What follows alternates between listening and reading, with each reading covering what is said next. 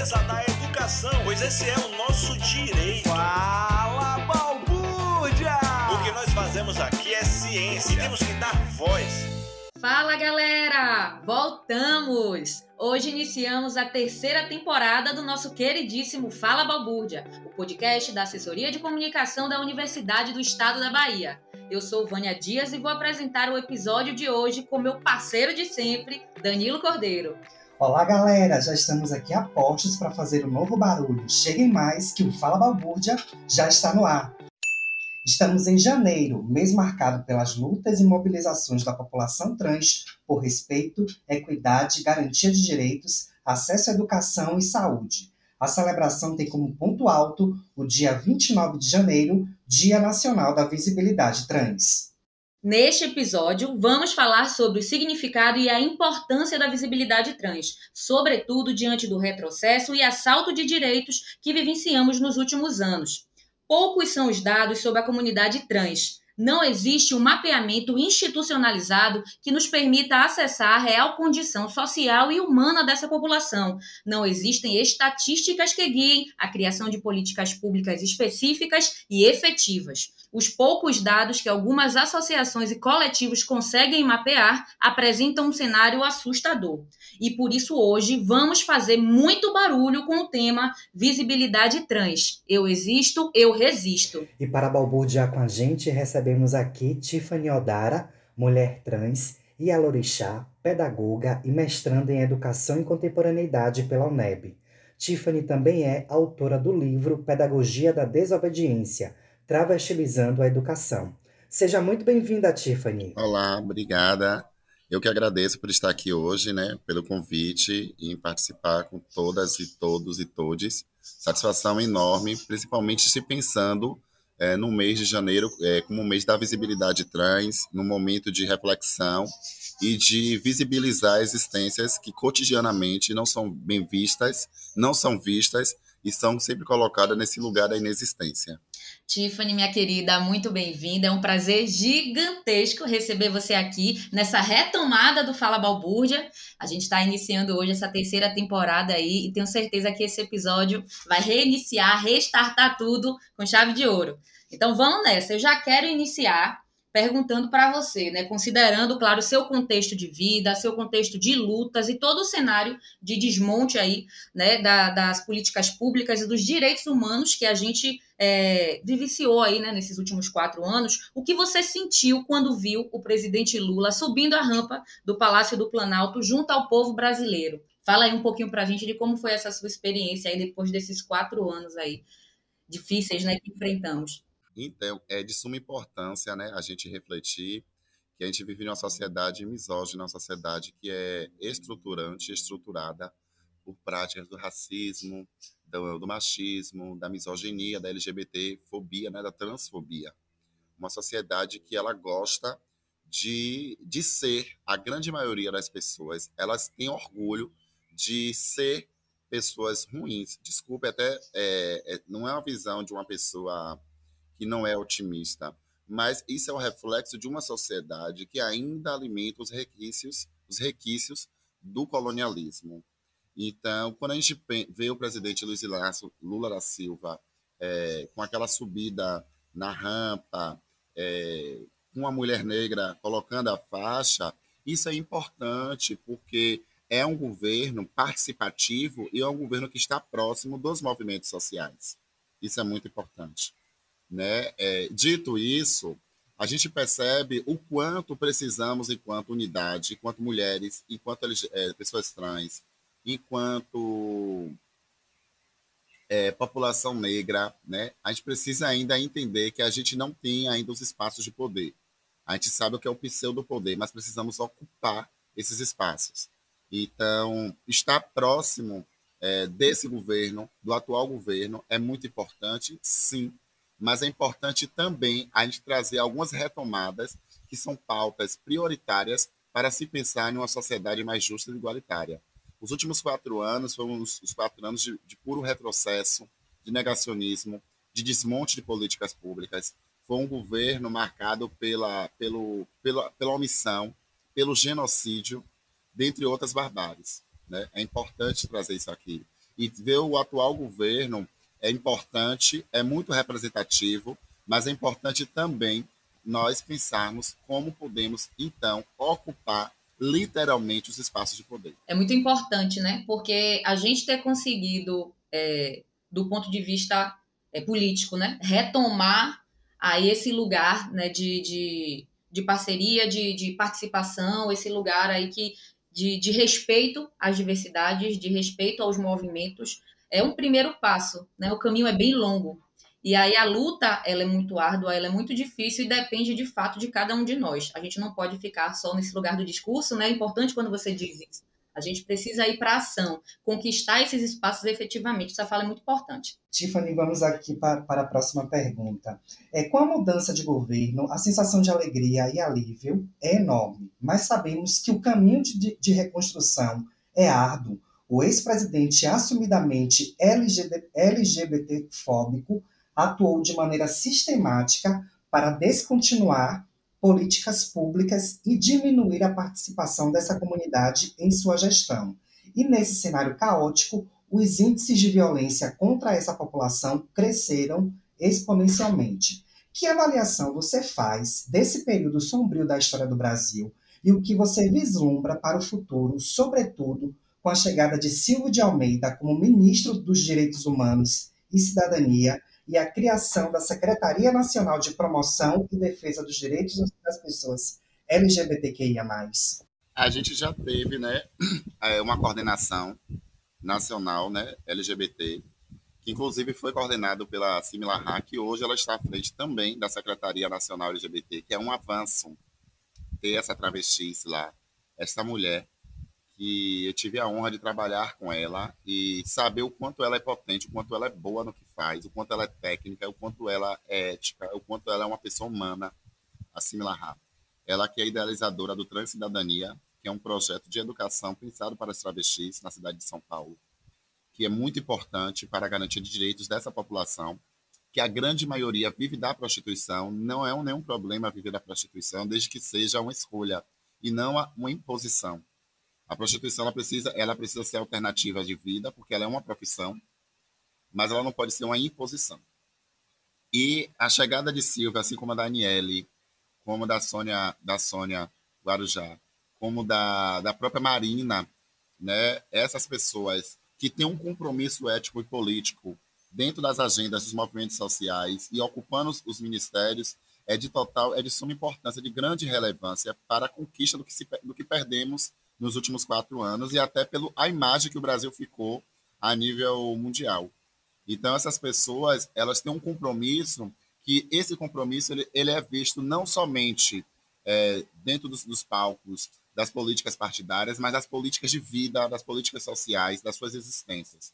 E com isso, a retomada de uma Secretaria Nacional é falar que agora a gente pode pensar de uma maneira articulada, de uma forma articulada, de uma forma estratégica, a política nacional LGBTQIA+, né? Essa política que é, não é uma política de homem que gosta de homem somente, de mulheres que gostam de mulheres, ou de pessoas que se relacionam com homens e mulheres, ou de corpos que transicionam, que não se reconhecem com o que é imposto na sociedade. Mas é pensar que essas pessoas elas precisam ser passivas, né, e incluídas como, como cidadãs na garantia, no que tange a garantia de direitos, né?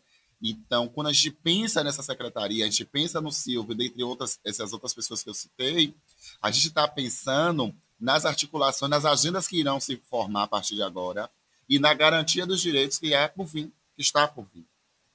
E é muito importante. E é representativo, né, Tiffany? Porque figuras Sim. como Marina, Sônia Guajajara, é, Silvio de Almeida, Margarete Menezes, Sim, a própria Margarete, que eu não citei, né? Mas a própria Margarete Menezes na cultura, que é, um, é uma potência, né? Uma baiana, uma potência. Então, é, retomando, né? Observe o cenário desse ministério. E, e, e fala muito com minha fala anterior, né?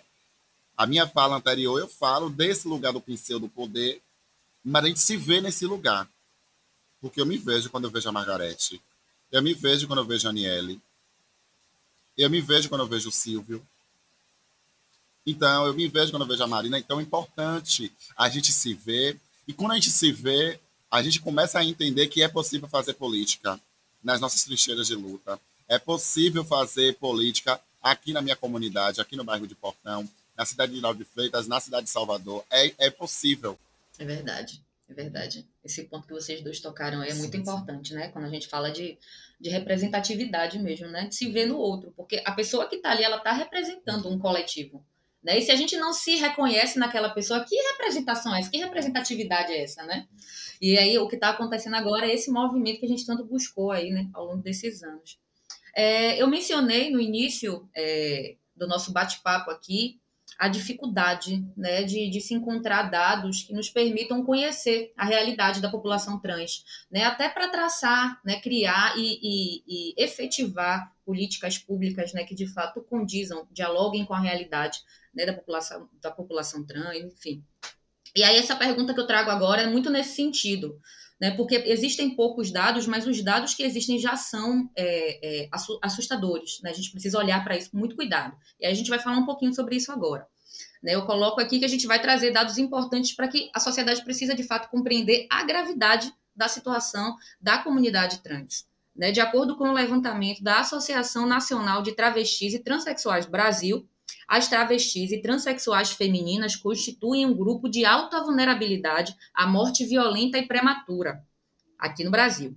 Como expectativa de vida, e esse dado me impressionou muito, que de fato eu desconhecia isso, como expectativa de vida de 35 anos, que é menos da metade da expectativa de vida da população em geral, né, que hoje é de 75 anos. Então, é, o que a gente tem a dizer aqui é, é, é muito sério. O preconceito ele é violento e mata. Né? Eu queria que você falasse um pouco sobre esses números, né? sobre essa realidade aí da condição social e humana da população trans.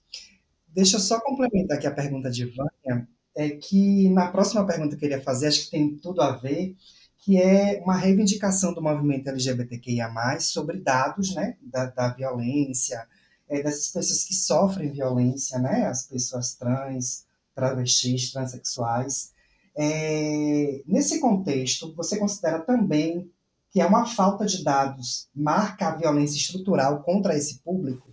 Então, é, a ANTRA ela vem anualmente publicando o dossiê de violência, o mapa da violência é, da população trans no Brasil.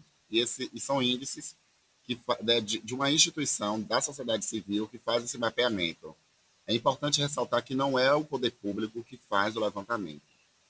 Ainda ontem, é, pelas redes sociais, eu vi uma travesti em situação de rua que ela começa a explicar o significado da palavra democracia. E o quanto o significado da palavra democracia ele não tem, ele não está, ele não é efetivado no que tange se pensar políticas públicas. Porque a política pública é pensada para, uma, para a grande maioria da população que necessitam, na grande maioria, de direitos né, por parte do governo. Então, se a democracia é o exercício livre da cidadania para garantia é, de direitos sociais, muitas pessoas elas deixam de gozar plenamente desses direitos por conta das suas identidades de gênero. E essas pessoas são as pessoas trans, na sua grande maioria, que são violentadas, mortas, são pessoas trans e negras, mulheres da periferia, elas têm cor, elas têm é, localização geográfica, porque a grande maioria está no Nordeste então é importante essas reflexões, porque até então no, o, o governo nunca se debruçou a pensar, primeiro, a colocar as pessoas trans no índice, é, no IBGE, né, no Instituto Brasileiro de Geografia e Estatística. A gente não está. Não se tem um, um, um, dado de quantas pessoas trans aproximadamente existem no Brasil. Isso é importante se refletir, porque isso gera políticas públicas. Porque as políticas públicas elas só acontecem com números. É importante pensar que as violências que acontecem nos sistemas de saúde, no Sistema Único de Saúde, no sistema de, de social, né? sistema é, SUS e SUAS, são violências que muitas vezes são subnotificadas, omissas, são lugares que omitem. Porque se a gente sabe que o Brasil é o país que mais mata pessoas trans no mundo, se a gente sabe que, que antes dessa morte existe um processo que essas pessoas são, são colocadas em situações de vulnerabilidade, como é que a assistência social do Brasil está para essa população? Não tem. Essas pessoas elas são prioridade no Minha Casa Minha Vida? Não são. Essas pessoas elas são prioridades nos Enseja. Essas pessoas elas estão na, na, na universidade como prioridade, não só no, no, na entrada na cota, mas na, na permanência, elas estão? Não estão. Então, a violência no Brasil para pessoas trans e travestis, ela não acontece de forma somente física, acontece simbolicamente, acontece diariamente. E é muito importante, retrazendo o Silvio pra aqui, quando ele indica o nome de similar porque só, só quem pode falar de rato é quem vive no esgoto. Desculpe usar essa expressão, mas é para que a gente reflita que a gente precisa incluir as pessoas trans não somente nas nossas pesquisas acadêmicas, mas elas precisam também ocupar espaços estratégicos que nos permitam a fazer é, políticas públicas, a fazer, a produzir conhecimento. Eu tenho um livro publicado, eu preciso ser citada porque eu também estou produzindo conhecimento. Então, eu não quero somente estar participando das pesquisas acadêmicas como é, interlocutora. Não. Eu preciso também ser citada porque eu estou produzindo conhecimento. Não sei se vocês conseguem entender a reflexão que eu faço nesse momento. Claro, claro que sim. Então, essas mortes, elas refletem muito da insanidade de, de, de governos que nunca se pensou literalmente na efetivação. E tem uma frase daquela Simpson, que está lá no livro, Pedagogia da Desobediência, que ela diz: a, o movimento, a AIDS, ela praticamente pare o movimento de travestis. Porque é no boom do HIV-AIDS que o Estado ele é encurralado para se pensar mesmo o que, é que ele vai fazer com essa população. E aí eu deixo aqui de sugestão também para essa pergunta um artigo meu que está na Redoc, né, que é a revista Docência e Cybercultura, né, uma revista eletrônica, que eu falo, né, a, a quem interessa a minha dor, travestis negro em primeira pessoa. Eu começo então a falar dessas violências simbólicas, dessas violências é, que nos levam ao apagamento no, no sistema de um modo geral.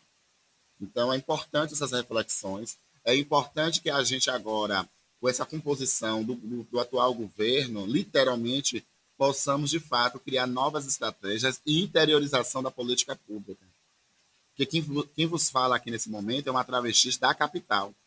Mas a realidade de uma travesti do interior é totalmente diferente. E a interiorização da política pública ela é necessária e vital. É isso.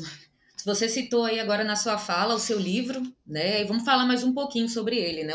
Então, em seu livro, Pedagogia da Desobediência, travestilizando a educação, você defende a urgência de travestilizarmos a educação como forma de construção de espaços de conhecimento que sejam para todas as pessoas, não é?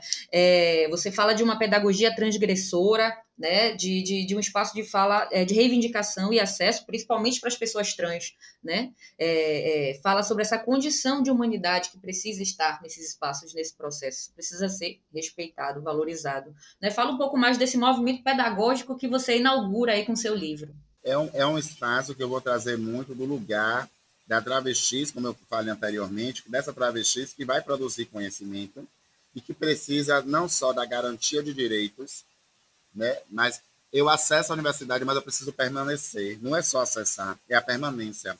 É a luta do lugar que a travestis, ela, ela, ela luta por esses não lugares que diariamente nós somos colocados, empurradas, né? A pedagogia da desobediência, ela surge como um movimento político, social e global, como um movimento, como um contraponto nesse sistema cisgênero que pensa a política, que pensa a academia, que pensa a produção de conhecimento a partir do corpo cis, heterossexual, branco. E não dar lugar de fala. E aí eu vou utilizar o pensamento da epistemologia de mulheres negras, do feminismo negro, de Paulo Freire. Eu vou partir do pensamento das mulheristas africanas. Eu vou pensar a partir desse lugar de insurgência das mulheres de terreiro, do movimento de travestis é muito parecido com a, a proposta que a Nilma Lima Gomes ela traz, o movimento negro educador. O corpo da travestis é um, um, um corpo que educa e que deseduca o sistema cisgênero e que contrapõe. E ao pensar nisso, a pedagogia da desobediência ela já vem causando, porque que pedagogia é essa que desobedece? Desobedece o quê? O sistema cis heterossexual branco, eurocêntrico. Essa forma de pensar universidade, é, propostas acadêmicas a partir do, do olhar é, eurocêntrico, né? Ou muitas das vezes esse olhar da América do Norte. A gente está aqui no, na América do Sul, a gente não consegue muitas das vezes dialogar com os autores sul-americanos. Eu já vou para bem perto. Você cita os autores do sul do Brasil, mas você não consegue citar o autor, os autores que pensam no Nordeste. E isso é muito, isso é muito violento, isso é muito cruel, porque isso é branco. E quando eu digo branco, no sentido da branquitude, do modelo que foi se pensado e se estabelecido no nosso país. Então, eu inauguro esse olhar de entender que precisamos travestilizar. O que é travestilizar? Se eu, trans, se eu consigo transgredir as amarras da colonialidade, se eu consigo transgredir a cis heterossexualidade, né, a cis heteronormatividade, eu vou transgredir o modelo imposto de educação. Eu vou travestilizar, eu vou trazer uma nova proposta. E essa nova proposta, ela é entender que aquele sujeito, que aquela pessoa, ela precisa estar inserida, ela precisa se envolver com o processo de educação e que a gente não pode apagar a história do outro, porque o movimento de travestis no Brasil, ele educou, ele apresentou. Porque quando tem um processo de redemocratização do Estado brasileiro, que esse processo de redemocratização ele vai dialogar com os movimentos sociais, o movimento de travestis ele não é incluído. E aí eu, tinha, eu citei aqui que, o, que a fala daquela Simpson, que o, o boom da HIV AIDS, ele para esse movimento, mas esse movimento ele começa então a apresentar políticas de redução de danos, ele começa então a apresentar políticas assistenciais, políticas de inclusão social. E como é que a educação ela olha para esse movimento para barganhar esse conhecimento? A educação ela não olha, ela não faz nada, ela fica apática. Ela fica naquele lugar na neutralidade. E aí, lembrando a autora Audre Lorde, o silêncio não nos favorece. Ou você é, ou você não é. Já dizia a minha avó, ou você é 100, ou você não é nada. Porque esse negócio de 80, 80 ou 100, para mim não é. Ou é, ou não é. Você precisa ser alguém. Porque Exu nos ensina, a banca do mercado tem dois lados. A moeda de troca é cara e coroa. Então a gente precisa entender que o corpo da travestis é um corpo que educa e é um corpo que pode deseducar esse sistema, que é um sistema de exclusão social. Então a pedagogia da desobediência é essa proposta de pensar epistemologia, né, é de pensar uma nova proposta de educação que inclua não somente as travestis, mas que possa incluir, incluir todos aqueles e aquelas que são excluídos, desfavorecidos por esse sistema escroto e falido, né, pensado a partir de uma ordem colonial eurocêntrica. Tiffany, vamos falar agora um pouco sobre a UNEB. Em 2018, ampliamos o sistema de cotas da universidade, incluindo, entre outras categorias, travestis, transexuais e transgêneros. Alguns anos antes, em 2014, uma resolução do Conselho Universitário aprovou o uso do nome social para reconhecimento da identidade de gênero no âmbito da universidade. Como você, aluna de mestrado da universidade, militante e pesquisadora da área, avalia essas ações no contexto de luta coletiva e conquista de direitos? Então, eu entrei na UNEB no ano de 2011. Vou falar um pouco dessa jornada unebiana. Eu entrei e quando eu acessei a Universidade do Estado da Bahia não tinha nome social. Então é importante pontuar que eu sou aquela que fui negada pelo sistema, né? Porque se eu entrei utilizando o nome pelo qual eu não me reconhecia, uma vez que eu já usava o nome social, mas não consegui usar o nome social no âmbito da academia. Eu entrei uma travestis. Por eu entrar uma travestis na universidade, no processo de transição, eu sofri várias violências. Isso é importante te trazer essas, viol essas violências, que eu chamo, eu tenho um outro artigo também chamado A Ciscolonialidade e a Transfobia Imaginária. O que é transfobia imaginária? São essas versões. Pode ser muito parecido com o racismo recreativo, mas a transfobia imaginária ela é profunda porque ela vai dizer que no pensamento social, quando, a gente vai pensar no, nesse acesso na universidade, a transfobia imaginária ela vai falar desse lugar que você não consegue imaginar uma travesti escritora, doutora. A gente tem a Meg Riara, que sofre dentro do campus dela, né, as transfobias que são.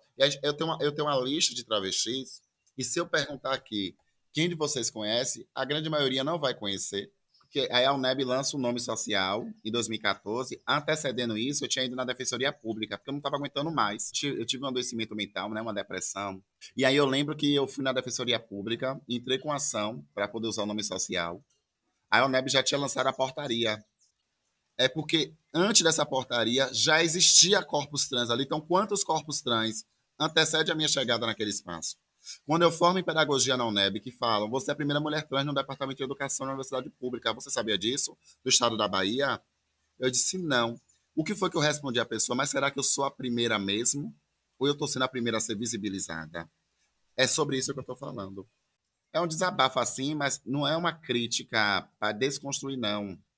É uma crítica para a gente refletir que às vezes as violências ela acontecem, a gente não, a gente nem se dá conta. Entendeu? Que às vezes, ah, a Tiffany está criticando, não, é para refletir, porque eu sei que estamos em uma nova gestão, etc, tá, tá, tá. eu estou falando de 2011, olha quanta coisa melhorou, avançou na UNEB, muitas coisas, mas eu estou trazendo uma reflexão, porque às vezes a gente não se dá conta, está tão inserido na gente, que a gente não percebe, e eu sei que esses avanços, eles geram também, porque a gente está no espaço público, né? E a gente está no espaço com pessoas, ele gera incômodo. Porque existe é, técnicos, professores, alunos que se incomodam com minha presença e com a presença de outras trans e travestis nesses espaços. Mas é o que eu digo à minha amiga Paula, a gente é o, a gente é o ponto trans para travestilizar essa festa cis, cisgênera. A gente veio para contrapor o sistema. Então, isso é importante, os avanços que a universidade ela vem ganhando, principalmente a UNEB. Eu costumo dizer, a UNEB é uma instituição inclusiva. Né? E eu avalio que essas conquistas ela refletem muito com a luta dos movimentos sociais. E aí, parabéns à reitoria, parabéns a quem está escutando, está aplicando. Isso é importante, porque as críticas elas precisam tecer, elas precisam fomentar políticas públicas. Então, ah, não pode ser críticas vazias. São críticas de construções. É, continuando aqui, né, nesse mesmo sentido, é o que a gente estava falando, né, que a existência transexual, ela é frágil, né, ela é insegura, fruto justamente dessa estrutura social machista, patriarcal, heteronormativa, né, que vivemos. A gente sabe que o cenário é, bruto ainda é esse. Né? Então, essa condição ela é reforçada pela negação de direitos básicos, que foi uma coisa que você já trouxe aqui no nosso no nosso papo também, né? Direitos constitucionais como acesso à educação, acesso à saúde, né, sobretudo. Então, diante de todas essas violências que geram né, adoecimentos, geram mortes, inclusive, né, falamos também já sobre isso, como é, é, é sustentar, né, como é possível sustentar a energia de mobilização individual e coletiva né, necessária para manter essa luta viva? Né, porque a, a violência é tão grande, né, de tantas formas diferentes, e aí, como manter essa energia né, de mobilização acesa, ativa? Eu mantenho muito, com muito ebóvio, com muita limpeza, com muito banho de folha, mas com muito reencontro ancestral. Não, verdade, porque é duro, mas uma coisa que é importante é o afeto, afetar-se, o aquilombamento. Entender, lembrando a professora Cláudia Pons Cardoso, que é a luta da sociedade de forma coletiva. É porque eu sou, porque nós somos, não é porque eu sou. Não é porque eu sou a estrela, não, a gente não é. Eu posso ser uma estrela, sim, você também é, você também é, mas a gente vive numa constelação, entender que essas estrelas elas vão compor uma constelação. E não é uma estrela individual, é uma estrela coletiva. Dito isso, eu preciso me aquilombar com essas estrelas, pegando um pouco da sua luz, emprestando um pouco da minha para você, desabafando. Olha, vamos, vamos fazer terapias. Lógico que a terapia não vai resolver tudo, mas é uma forma também da gente poder entender e nos entender né? E para além disso, é construindo e fazendo tudo com muito amor, com muito afeto, sabe? É, porque não é fácil estar nos, nos campos de luta, não é fácil. Eu bem sei disso. Eu sei o quanto o meu corpo ele representa, mas ele incomoda. O quanto eu sou. Acreditem, gente, às vezes eu sou hostilizada por eu propor coisas que podem beneficiar a população de travestis transexuais, a população LGBTQIA+, e isso me leva a vários apagamentos, a várias, a, a várias, é, a várias, as várias violências, truculências é, que me que, que tenta me condicionar a eu não querer estar mais na luta social. Mas aí eu lembro que para mim estar aqui foi importante outras abrirem as porteiras. Se eu estou aqui, é porque eu sou luta de, um, de uma luta coletiva, eu sou fruto dessa luta coletiva. E eu preciso dar continuidade. E eu preciso lutar não só por mim. Por que eu digo isso? Porque Marina Garlen, é, Michelle, Marie, são mulheres trans que não estão mais entre nós fisicamente, mas elas lutavam, lutaram ativamente para o uso do nome social e elas não gozaram do nome social. Elas lutaram para que eu goze do nome social, que eu tenho hoje, e outras, e outros, e outros tenha e use. Então, observe o quanto eu estou lutando. É uma forma de eu contribuir para o meu crescimento pessoal e uma forma de eu contribuir também para a sociedade. Então, com isso, eu penso que o afeto ele é importante, né? Entendendo o Bell Hooks como amor como uma prática da liberdade. É esse amor que vai me nutrir, esse amor que vai me fazer. Eu aprendi a ressignificar toda essa minha luta com ódio Se eu fosse ofertar à sociedade o que a sociedade me dá, eu pegava a metralhadora e saia matando todo mundo, mas não. Eu aprendi a lutar na força do ódio e eu aprendi dentro da cosmovisão, da cosmopercepção, das, da cosmogonia é, de Fá, que a dor ela é necessária, mas o sofrimento não. E esse sofrimento é, que eu não quero nutrir na minha vida. A dor me engajou para mim estar aqui hoje dialogando com vocês, participando e falando um pouco da minha, da, do meu ativismo, da minha luta diária, do um pouco do meu livro e da, do meu acesso ao NEB, dentre outras finalidades que aqui conversamos. Bom, Tiffany, o papo foi muito gostoso, mas passou assim de uma forma. Ai, foi tão rápido. muito rápida. É, estamos chegando ao fim aqui desse episódio do Fala Balbúrdia. Agradecemos muito a presença aqui da pedagoga Tiffany Odara. Foi um prazer enorme, Tiffany, tê-la aqui no Fala Balbúrdia. Eu que agradeço a participação, eu que agradeço estar aqui com vocês. Muito obrigada é, é, por essa oportunidade de falar, de ser ouvida, de, de, de falar né, mesmo. Acho que isso é importante, né, de estar aqui hoje contribuindo também né, para esse podcast e estou aí à disposição. E aí, deixa aqui meu recado para quem não me segue, para quem não me conhece, pode me seguir nas redes sociais, THI FFANY, Tiffany Odara. Pode seguir, eu sempre estou produzindo coisas, fazendo coisas na área da educação, no humor, entre outras coisas. E é isso. Maravilha, Tiffany. Gratidão enorme pelo seu aceite, pela sua disponibilidade. Uma alegria gigantesca retomar o Fala Balbúrdia aqui com a sua participação. É, a sua fala final me deixou bem emocionada, né? Porque é, é, tudo isso, né? Essa luta toda, ela só é possível porque existem as afetividades né? e o amor. Né? Eu acho que o amor, é, só com ele, a gente consegue é, é, tecer laços né? E, e, se fortalecer também diante de tantos desafios, né? Porque não é fácil, né? É, não é fácil. Cada um com seu com as suas próprias dores, cada um com seu lugar né, no, no mundo e, e, cada um se fortalece do jeito que pode. É, eu estou realmente muito feliz com o resultado dessa entrevista. Estou feliz demais mesmo. E estou triste porque acabou muito rápido. e eu já tinha aqui mais uma lista de perguntas para fazer, mas o tempo passou tão rapidão. A gente encerra. É o quê? Foi rápido. Foi mesmo, foi um, o papo assim fluiu como deve ser, porque sim, a balbúrdia sim. é sempre assim, a gente vai falando, o papo vai fluindo, o tempo vai vai correndo. Foi maravilhoso. Todas essas informações que você deixou aqui, desde o seu contato no Instagram, os artigos que você indicou, todos vão estar na legenda de publicação do vídeo para que as pessoas acessem. A gente incentiva também que as pessoas acessem, conheçam esses trabalhos, eles são muito importantes.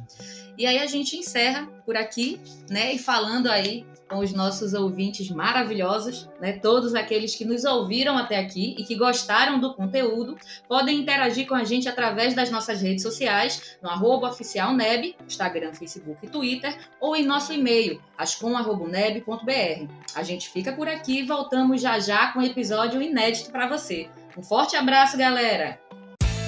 Em defesa da educação, pois esse é o nosso direito. Fala, balbúrdia! O que nós fazemos aqui é ciência e temos que dar voz.